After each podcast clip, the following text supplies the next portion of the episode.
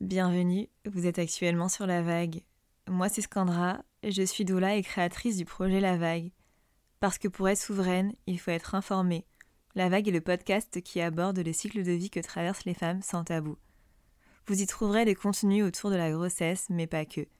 Je souhaite aussi créer d'autres contenus, en lien par exemple avec la puissance féminine, la sexualité, le corps, la nutrition, la spiritualité, la place de la femme dans la société, et bien d'autres encore.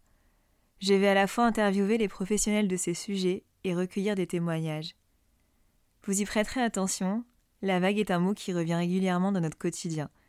Être sous la vague, être creux de la vague, surfer sur la vague, ressentir une vague d'émotions.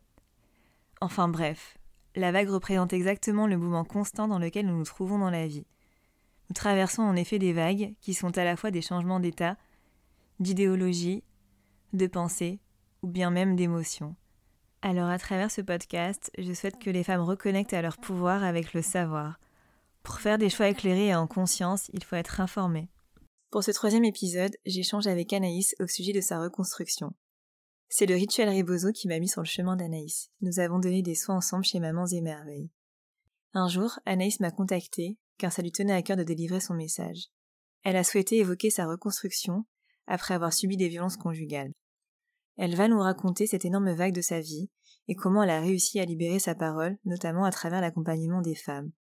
Elle veut remettre du positif au centre de son histoire et montrer comment transformer les blessures internes et contribuer au mieux-être des femmes est devenu indispensable à son quotidien.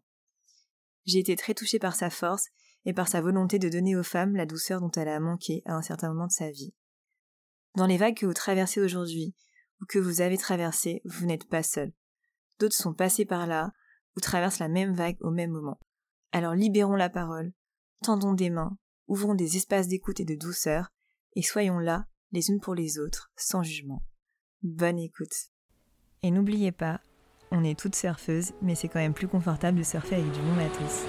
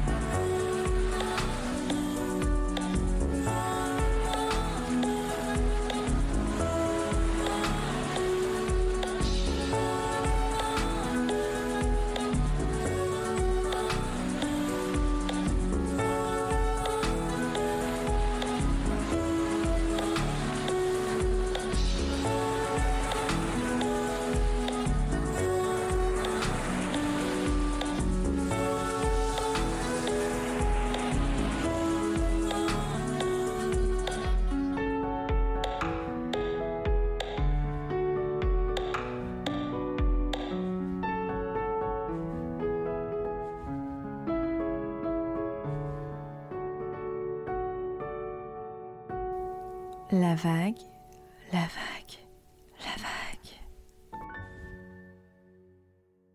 Bonjour Anaïs. Bonjour Scandra, merci de m'accueillir. Avec grand plaisir, bienvenue sur La Vague du coup. Merci. Euh, je suis très heureuse de t'accueillir en tout cas sur, euh, sur euh, le podcast La Vague. Et on va échanger du coup autour d'une des vagues que tu as pu vivre. qui te tenait à cœur de, de raconter aujourd'hui sur ce podcast. Euh, donc pour commencer, qui es-tu Anaïs? Alors, je m'appelle Anaïs, j'ai 34 ans et je suis euh, praticienne bien-être, euh, sophrologue et masseuse bien-être. Ok. Et donc, deuxième question, qu'est-ce qu'une vague pour toi? Alors, une vague pour moi, c'est vraiment, c'est un peu comme la vie. elle peut être dangereuse, douce, apaisante, forte. C'est un peu ça. Euh, c'est un peu comme l'être humain aussi, également. C'est, euh, on peut être euh, dans le creux de la vague, en dessous de la vague, au-dessus. Et c'est vraiment ça, ça me fait vraiment penser à ça. ok, merci pour cette belle définition en tout cas. Et du coup, pour, pour avancer, aujourd'hui, tu voulais un peu échanger sur sur une partie de vie où justement tu as pu être euh, au creux de la vague et, et que tu as réussi finalement euh, à surmonter euh. Oui, c'est un, un, peu ça. J'avais envie de faire passer un message en me disant que bah, tout est possible dans la vie, même quand on est au fond du gouffre, on peut, on peut s'en sortir. Et moi, ce qui m'aide, ce qui, qui m'a aidé, c'est vraiment l'accompagnement des femmes et toutes les formations que j'ai pu faire dans le bien-être qui a pu m'aider à me, sortir du cercle vicieux dans lequel je me suis trouvée pendant euh, pas mal d'années. D'accord, et donc en ce moment, euh, est-ce que tu peux euh, nous parler plus en détail de ce que tu fais pour les femmes Oui, alors je, donc je suis sophrologue et donc j'accompagne les femmes à travers leur grossesse, en post-natal aussi, à travers les soins rituels Rebozo qui sont extrêmement magnifiques à, à transmettre, à, faire avec d'autres femmes. Et également aussi bah, le massage hein, qui est le toucher et qui, qui, me permet aussi de pouvoir euh, donner euh, toute cette énergie et tout l'amour que, que j'ai en moi. Et euh, tout ça m'aide au quotidien. Et donc, tu, tu, travailles aussi avec les enfants, c'est ça, à travers la sophrologie? Oui, alors j'accompagne les enfants en crèche et en accompagnement aussi personnalisé c'est vraiment, euh, je me dis que la sophrologie pour les enfants, c'est euh, leur apprendre tout ce qui, enfin, ce est une émotion en fait, et je pense que c'est la base hein, de, de, bah, de l'être humain, de savoir ce qu'est une émotion, de savoir que quand on ne va pas bien, bah, c'est pas grave, on essaye d'accueillir. Savoir euh, ce qu'est une émotion aussi, c'est pour un enfant, c'est aussi plus tard devenir un adulte et de se dire, bah voilà, j'ai telle émotion et je peux éventuellement gérer cette émotion ou, ou l'accueillir, mais vraiment de manière euh, bienveillante. Ok, et donc tu fais ça depuis, depuis longtemps? Alors j'ai été formée en 2016, donc je fais ça depuis pas mal de temps. Alors j'ai eu une petite coupure aussi entre-temps. Et là, je viens de, de reprendre, donc euh, de belles choses euh, arrivent et bah, ça m'aide beaucoup pour mon quotidien. Ok, génial. Et du coup, est-ce que tu veux nous raconter un peu euh, ton histoire, ton parcours de vie, euh, euh, ce qui t'a amené à justement te lancer dans la sophrologie D'ailleurs, qu'est-ce que tu faisais avant, avant ça? Alors, j'étais hôtesse de l'air pendant de nombreuses années. Et j'ai décidé d'arrêter parce que voilà, j'ai été euh, bah, victime de violences conjugales pendant plusieurs années et euh, je me suis réfugiée en fait euh, dans le bien-être. C'était une petite sortie de secours. Donc j'ai décidé de me former au massage hein, dans un premier temps parce que je crois que j'avais besoin que l'on prenne soin de moi inconsciemment. Donc j'ai suivi différentes formations pendant quatre ans. Et ensuite, euh, j'ai décidé euh, de me former à la sophrologie, qui est euh, une technique psychocorporelle.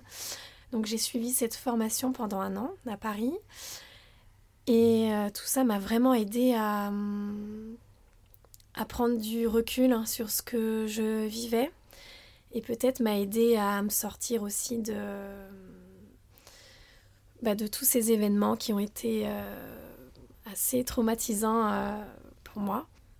Est-ce que tu veux euh, nous parler plus en détail de, ces événements euh? Eh bien, en fait, euh, les violences physiques que j'ai pu vivre hein, dans, mon passé, j'ai peiné à libérer la parole et j'avais une certaine vulnérabilité. Donc j'avais peur du regard des autres, hein. j'avais peur bah, que l'on me juge. Hein. donc je n'ai rien dit pendant des années. Et comme je le disais, toutes ces formations en sophrologie, massage ont été euh, comme un, échappatoire. Et euh, lorsque je me suis sortie de, ces événements, il y a deux ans maintenant, euh, ben, j'ai décidé d'aider les femmes aussi à travers différents accompagnements, pas forcément les violences conjugales, mais à travers la grossesse, euh, d'autres problématiques euh, et être là pour elles vraiment euh, et de se dire qu'elles ne sont pas seules et qu'elles ont une écoute, un, accompagnement et, tout ça est vraiment devenu primordial et qui a donné du sens aussi à ma vie aujourd'hui. Et à, cette époque, est-ce que tu as eu des mains tendues Comment tu as fait pour, pour t'en sortir concrètement en dehors de, du fait que tu sois tournée vers le massage, la sophrologie Alors, j'ai, au départ, j'ai eu très peu de mains tendues parce que je pense que les violences, ça fait peur. Ça fait peur à, l'entourage, ça fait peur aux amis, ça fait peur, euh, ça fait peur tout simplement. Et les mains tendues, en fait, j'ai été les chercher finalement. Et donc après, oui, bien sûr, j'ai eu, des mains tendues. Et euh, ce qui m'a permis de me de reprendre confiance en moi, euh, de retrouver une estime de moi-même et de pouvoir euh, construire une nouvelle vie en tant que femme libre et de pouvoir donner aussi euh, aux autres parce que voilà, je me dis que finalement euh, de recevoir c'est bien mais de, donner aussi c'est je trouve ça très très important et, très enrichissant au quotidien. Et est-ce que tu veux nous parler du déclic qui a fait que tu t'es dit qu'il fallait te sortir de là? Euh, je sais pas trop si tu as envie de raconter un peu ce que tu as vécu ou rentrer dans le détail. Euh. Le déclic, c'est que mon corps m'a dit stop. Hein, en fait, euh, j'ai j'ai fait une infection au rein, en fait, qui m'a fait prendre conscience que qu'il fallait que ça s'arrête. Sinon, c'était plus la peine de, continuer quoi que ce soit. Donc, euh, ben, je suis partie avec l'aide de, ma famille qui, qui est venue me, me, chercher. Je suis partie, oui, de l'endroit où, je me trouvais. Et euh, donc, j'ai tout laissé euh, derrière moi. En fait, je suis partie qu'avec moi-même, finalement. Et par la suite, ben, j'ai mis beaucoup de temps à, me reconstruire, mais, mais j'ai trouvé bah, justement ces accompagnements-là avec les femmes en me disant, ben voilà, tu as été formée, tu as été... Euh, tu peux le faire en fait, euh, voilà, aider les femmes, les accompagner, et c'est celles, ces femmes-là vont aussi t'aider euh, dans ton quotidien. C'est et donc, bah voilà, depuis deux ans, c'est ce que je fais tous les jours et ça a du sens dans ma vie. J'espère pouvoir aussi donner un peu de sens et aider aussi les autres femmes qui en ont besoin. Et euh, du coup, cette relation, elle a duré euh, combien de temps euh? Alors, cette relation a duré une dizaine d'années. Ok. Tout allait bien au départ, et puis ça a dégénéré quand on s'est installé ensemble. Et là, tout a été. c'est comme. Enfin un cercle vicieux, on sait même plus qui l'on est, on, est... Euh, on sait même plus, oui, qui l'on est, qu'est-ce qu'on va faire demain, est-ce qu'on sera encore là demain, euh, c'est...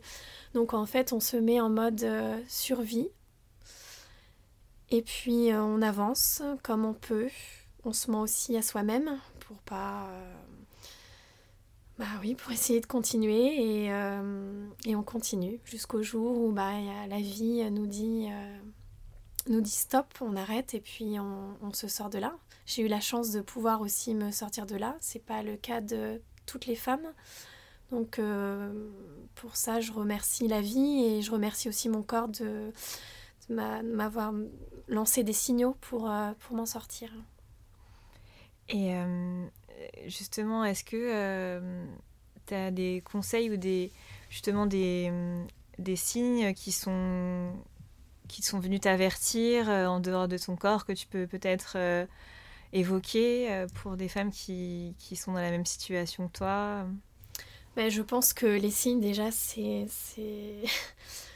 Dans un premier temps, c'est. On va dire du, harcèlement psychologique, même des, petites phrases qui peuvent paraître anodines. je pense qu'il faut, tirer le, signal d'alerte, il faut pas attendre, il faut, communiquer. Et puis, euh, si on voit qu'on ne peut pas communiquer, et euh, eh ben, dire stop hein, tout de suite. Et après, quand commencent les... Euh, on va dire les, violences physiques, et ben là, c'est soit on reste et, là, c'est une catastrophe, soit on part et puis on essaye de, se reconstruire comme on peut. Mhm. Et du coup, quand tu évoquais des, petites phrases, euh, euh, je sais pas si tu veux en parler, euh, du type de, phrases qui sont arrivées dans votre relation, qui ont commencé à te paraître peut-être étouffantes ou, ou, ou agressives Alors moi, ça a tout de suite été de manière agressive parce que c'était tout de suite on lance des objets, on, insulte pour rien, un plat qui qui n'est pas qui n'est pas bon pour la personne, euh, bah, tu, te fais insulter. Ou dans la rue, tu ne marches pas assez vite, euh, on t'insulte, on dit dépêche-toi, espèce de conne. Enfin, c'est vraiment euh, tous ces, petites phrases, tous ces, tous ces mots au quotidien qui, qui peuvent détruire une personne. Et ça, il faut faire très attention. Et euh, pendant cette période, il euh, y avait euh, rien qui transpirait de toi, de ce que tu vivais. Genre tes proches ne pouvaient pas, le, ne le voyaient pas. Alors ça, c'est la, grande question qui, qui encore maintenant, je me pose encore toutes ces questions. C'est-à-dire que même après deux ans, finalement, c'est récent, donc j'ai encore plein de questions peut-être à, à, résoudre en moi. Et je pense que pour la famille, des fois, de ne pas voir, ça rassure. Mhm. Et moi, je cachais énormément, énormément euh, ces, tous ces événements, en fait. Et, euh, et, je me suis même coupée de ma famille euh, à un moment donné. Et pour ne pas qu'elle sache quoi que ce soit, même mes amis. Donc, je me suis coupée de tout. Et encore une fois, c'est autant libérer la parole, ça peut être très très dur, mais une fois que l'on libère la parole, c'est un soulagement et, on peut avancer, continuer à avancer, même si c'est pas simple. Hein. C'est dur de, de, libérer tout ça. On a peur du jugement des autres, de. Voilà, toute cette vulnérabilité, toute cette peur, c'est. Voilà, au quotidien, c'est pas évident à vivre, mais on, peut y arriver à travers euh, différentes, euh, différentes choses. Hein. Et donc, un des signaux qu'on pourrait. Euh, mettre en avant par rapport à la famille, aux amis, c'est euh, c'est justement la femme qui, qui, qui s'écarte de la famille, des amis. Euh, ça peut être quand même un signal euh, de, de violence ou harcèlement dans le couple, de, de choses ah qui oui, se passent ça, pas très bien. Ça peut vraiment être un premier signal, euh, parmi tant d'autres d'ailleurs, et je pense que après il n'y a pas de bonne ou mauvaise euh, méthode pour venir euh, sauver la femme ou les, femmes, mais surtout tendre des mains et quitte à venir chercher la femme pour qu'elle soit en sécurité, ne pas hésiter quoi, une seule seconde. Mhm. Et à l'époque, tu avais des traces physiques de ce qui se passait alors moi j'avais des, traces physiques ouais, de, ce qui se passait et, et pas que, parce que euh, généralement euh, c'est assez euh, gênant encore une fois d'en parler, mais ça pouvait être des coups par exemple dans la tête, donc ça on ne le voit pas. Sauf qu'au quotidien, à un moment donné, on ne le voit pas, mais ça provoque des migraines, ça provoque euh, plein de troubles en fait euh, sur euh, le quotidien et encore maintenant aujourd'hui. Mhm. Et du coup, tu sentais tous ces effets-là au travail, je suppose. Est-ce que c'est ça qui t'a amené à quitter ce job ou Oui, ça en fait partie. C'est-à-dire qu'à un moment donné, je ne me sentais plus la force de pouvoir assurer mon métier. Euh, parce que j'étais fatiguée, parce que j'avais des pertes de mémoire, parce que euh, je me sentais plus capable en fait euh, de, de, faire quoi que ce soit. Même, enfin, plus aucun métier finalement, voilà, je pouvais plus rien faire. Je me sentais incapable de faire quoi que ce soit. Et du coup, à ce moment-là, est-ce que tu t'es tournée vers des associations, des groupes de, de discussion, de paroles que tu aurais pu trouver sur les réseaux? Alors j'ai tellement eu honte de...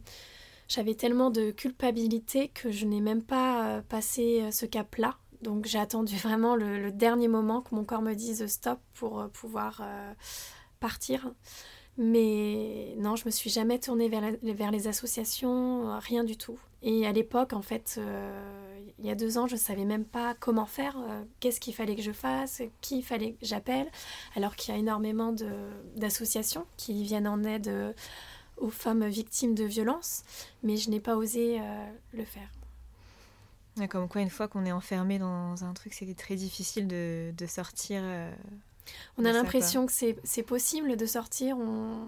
L'extérieur peut penser, bah, tu, tu peux sortir, c'est simple, mais c'est pas si simple. On est en état de, de sidération.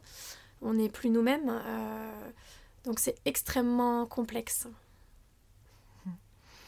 Et donc, euh, est-ce que tu as envie de nous raconter la journée où tu as décidé de de partir euh, Qu'est-ce qui s'est passé exactement euh, dans ta tête à ce moment-là? Ce qui s'est passé, alors c'était sur euh, plusieurs jours.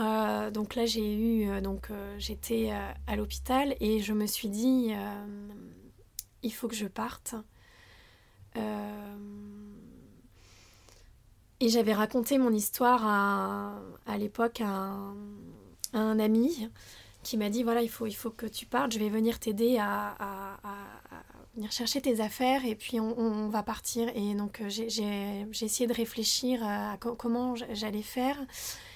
Et euh, ben voilà, euh, la veille, je, lui dis ben voilà, il faut venir chercher mes affaires demain. Et, et voilà, et mon papa aussi est venu m'aider récupérer mes affaires chez moi. Et je suis partie, j'ai tout laissé derrière moi. Voilà, je suis partie avec deux trois affaires et j'ai tout laissé et tu savais déjà où tu allais aller en partant euh Je savais pas trop où j'allais aller, j'étais complètement euh, perdue, j'étais en, stress post-traumatique, donc euh, l'année d'après était aussi extrêmement compliquée. Je, je, me, renfermais chez moi, je ne pouvais plus voir personne, je ne pouvais plus manger, plus, plus rien. Donc ça a été compliqué, j'ai atterri... Bah, dans ma famille où je suis restée six mois avant de pouvoir remonter à la surface. Et pendant cette période, tu as, essayé de déposer des plaintes euh, ou d'en parler peut-être à, un médecin? Alors en fait, euh, j'allais souvent aux urgences, mais euh, comme je mentais énormément sur, sur ce que je vivais, bah, les médecins n'ont jamais rien remarqué ou, ou ont peut-être eu des doutes, mais jamais rien n'a été fait. une fois les policiers sont venus euh, à l'appartement. Euh, mais pareil, je leur ai dit que c'était juste une, euh, une engueulade. Ils sont repartis et j'ai refermé la porte et, voilà, je me suis. J'ai jamais porté plainte, je n'ai pas osé. j'ai eu peur qu'on me, qu'on me refuse ma plainte et après j'ai eu peur aussi que. que... En fait, j'avais pas la force de, de le faire, mais il faut le faire. Voilà, je, tiens à le dire. Euh, Moi, j'ai pas eu la force de le faire, mais plein d'autres femmes ont la force de le faire et, et pour ça, c'est admirable. Et de quoi euh, euh, tu aurais eu besoin à ce moment-là pour, justement libérer ta parole à ce moment-là quand, quand la police est venue ou, ou à travers une discussion d'un médecin Qu'est-ce qu'ils auraient pu faire en plus pour, pour t'aider? Euh, ça, je, ne sais même pas parce que je, n'ai pas eu le déclic. Euh, c'est-à-dire qu'on aurait pu me dire euh, toutes sortes de choses pour me sortir de là. Je crois que je ne serais même pas partie. J'étais tellement dans un état où je, je crois que je ne comprenais même plus ce qui m'arrivait.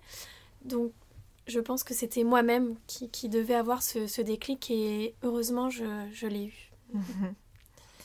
Et donc en partant, après, est-ce que tu as eu des nouvelles de cet homme-là ou non, je n'ai plus de nouvelles et, euh, et c'est mieux comme ça aujourd'hui pour pouvoir avancer, se reconstruire euh, pas à pas.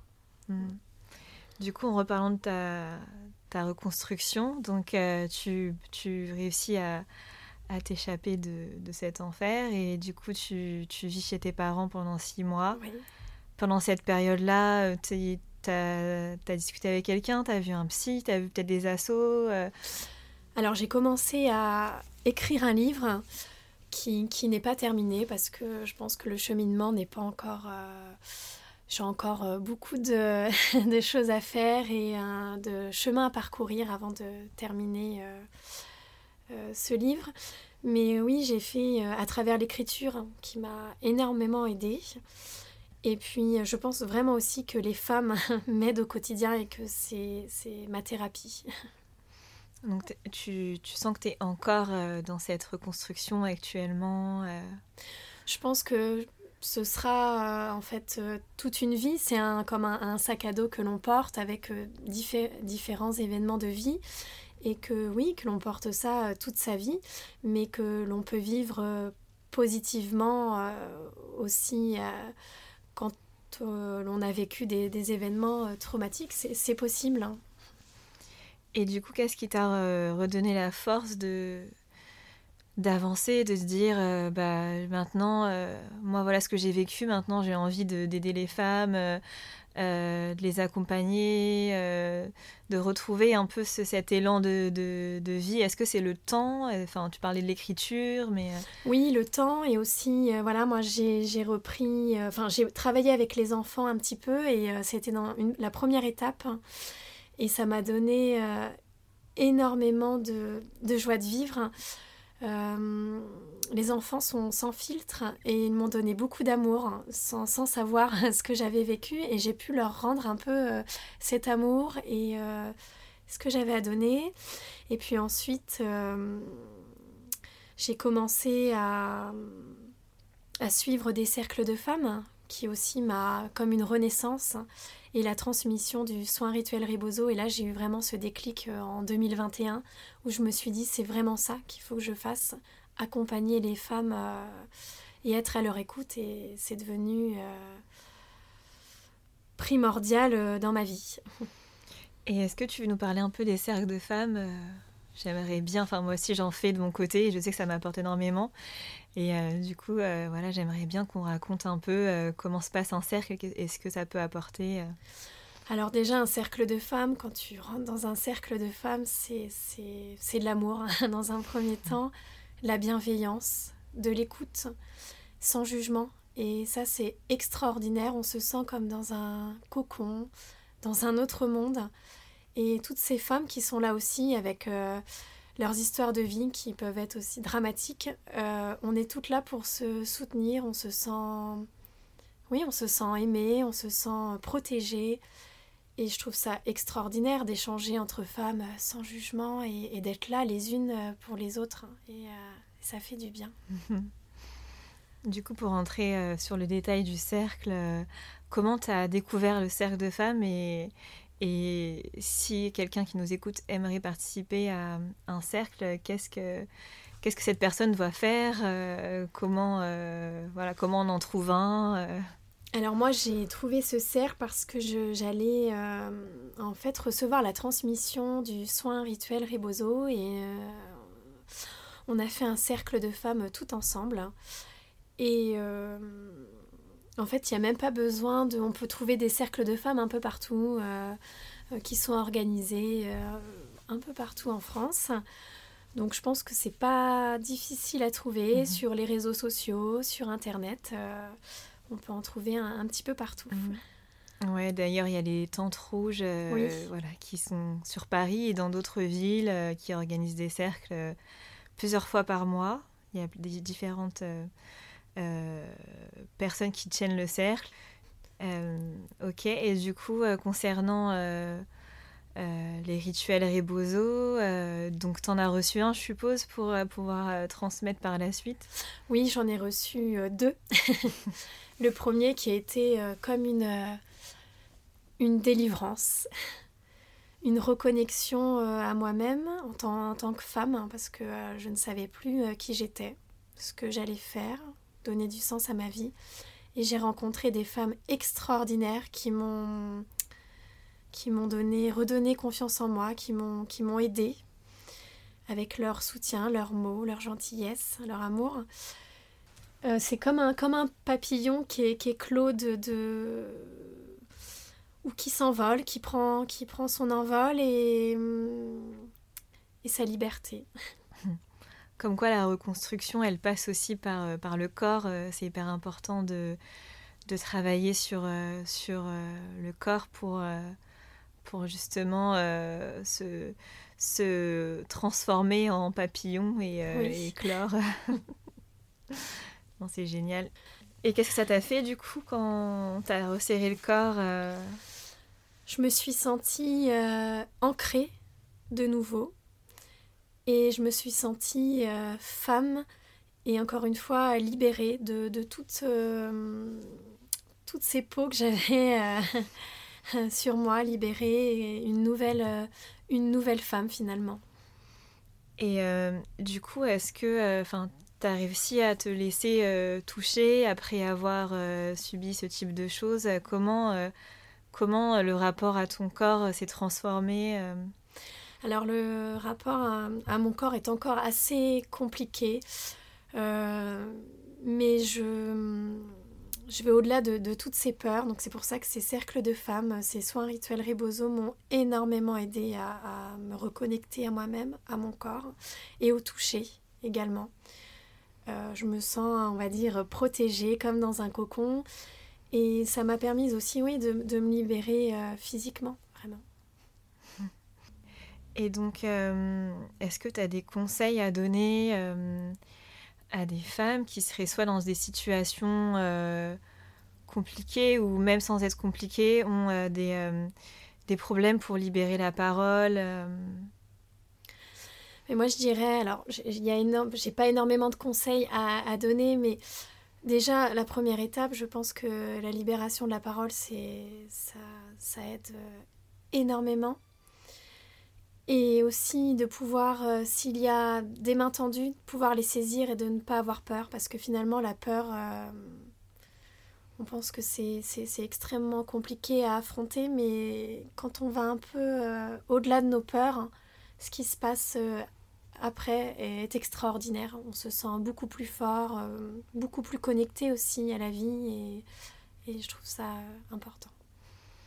Et du coup, quand tu es venu me parler pour pour, euh, de ton envie de, de, raconter ton histoire. Tu m'as dit que tu voulais euh, garder euh, du positif de cette expérience et voir vraiment, oui, la partie, ce que ça t'a apporté, comment comment tu as, réussi à te dire, je vais vers, finalement, je garde du positif de cette expérience, ça m'a construite autrement. Oui, en tant que femme, on peut être démolie, mais on peut aussi euh, se dire voilà, euh, là, euh, on n'a qu'une vie, elle, a, elle, a, pu, elle aurait pu être supprimée, cette vie, et, je pense que il faut y aller, et le fait d'entreprendre là au quotidien, ça me donne une force extraordinaire, une je, les peurs, je n'en ai pratiquement plus. Forcément, j'ai des peurs parce que je suis humaine, mais, mais je vais au-delà de, tout ça et ça me permet d'entreprendre de magnifiques, euh,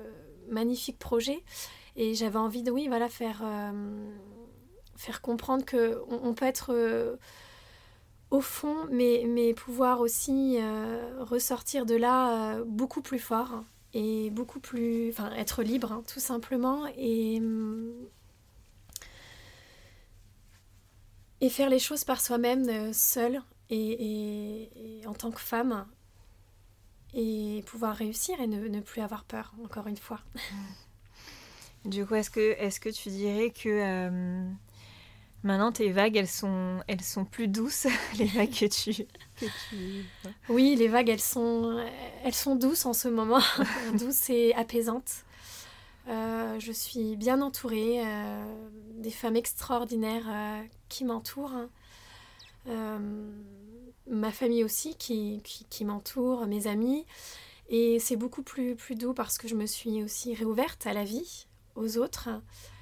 Et ça m'apporte énormément. Et oui, c'est beaucoup plus doux. Bien sûr, il y, y, aura encore des moments difficiles, mais il faut se servir de tout ce qu'on a vécu pour euh, se dire voilà, c'est on vit des moments difficiles, mais on peut aussi vivre de, de, beaux moments et garder ça en tête et surtout vivre le, moment présent.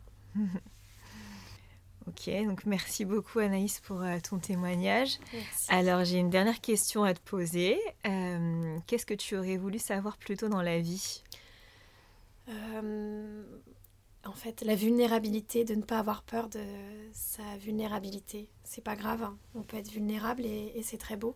Je pense que d'être vulnérable, c'est aussi. Euh, ça fait partie de nous, de, de qui l'on est et et je trouve ça important de montrer aussi au quotidien que l'on peut être vulnérable, on n'est pas tout le temps fort, on peut aussi être pas bien. Et, euh, et ouais, j'aurais voulu peut-être savoir ça, me dire que bah ouais, on a le droit de, de dire des fois qu'on n'est pas bien et, et, voilà, et aussi que l'on est bien, il hein, n'y a pas de, pas de mmh. souci. Mais oui, la vulnérabilité, si j'avais pu, si on avait pu me dire, bah voilà, écoute Anaïs, euh, tu as le droit d'être vulnérable, hein, on a le droit on est des humains. oui, tout à fait. On traverse, euh, je vais reparler de vagues, mais on traverse vraiment des vagues où euh, à la fois on peut être euh, très vulnérable, comme se sentir très puissante. ouais, il faut se dire qu'on est toutes comme ça. Et du coup, le fait de libérer la parole autour de ça, ça fait du bien de sentir que d'autres femmes aussi traversent, traversent les mêmes choses, les mêmes vagues. c'est important. oui, c'est vrai. Et euh, du coup, euh, pour finir, est-ce que tu veux nous parler de tes actualités? Où est-ce qu'on peut te retrouver? Dans quel centre tu fais les rituels Rebozo, par exemple? Alors, je fais les soins rituels Rebozo chez Mamans et Merveilles hein, tous les lundis. J'interviens aussi euh, chez Rochou pour les soins rituels Rebozo. je fais aussi à domicile hein, les soins, la sophrologie pareil à domicile et bon, dans, les, dans les écoles. Et euh, dans très peu de temps, je serai euh, chez Maison Née pour accompagner les femmes, euh, pareil, et les enfants pour des accompagnements en sophrologie. Et d'ailleurs, on n'a pas précisé, mais toi, tous les soins que tu donnes actuellement, c'est sur Paris, c'est ça? Voilà, à Paris et en banlieue parisienne. Ok. Bah écoute, merci beaucoup Anaïs pour ton, ton, témoignage, de m'avoir fait confiance pour aussi raconter bah, cette vague. Et euh, bah, écoute, je te dis à très bientôt. Merci beaucoup, Scandra. À bientôt. Merci. Si vous aussi vous vivez des violences conjugales ou quelqu'un de votre entourage, vous pouvez appeler le 3919 qui écoute, informe et oriente les femmes victimes de violences et les témoins de ces violences. C'est un numéro ouvert 24 heures sur 24, 7 jours sur 7. C'est un appel anonyme et ne figurant pas sur la facture de téléphone. Pour une urgence de suite, appelez les secours en faisant le 17 le 112 ou le 18. Si vous cherchez une association proche de chez vous, vous pouvez aller sur le site solidarité femmes au pluriel.org qui recense toutes les associations d'aide contre les violences faites aux femmes. Vous venez de surfer sur la vague, merci beaucoup pour votre écoute. J'espère que cet épisode vous a plu. Parce que le savoir c'est le pouvoir, n'hésitez pas à propager la vague autour de vous et à laisser un commentaire sur l'Instagram de la vague sous le post de cet épisode. Je suis curieuse d'avoir votre retour et je suis disponible afin de répondre à vos questions ou bien simplement papoter. Un immense merci à Mika et Liopose Music d'avoir composé le générique du podcast. A très bientôt pour le prochain épisode.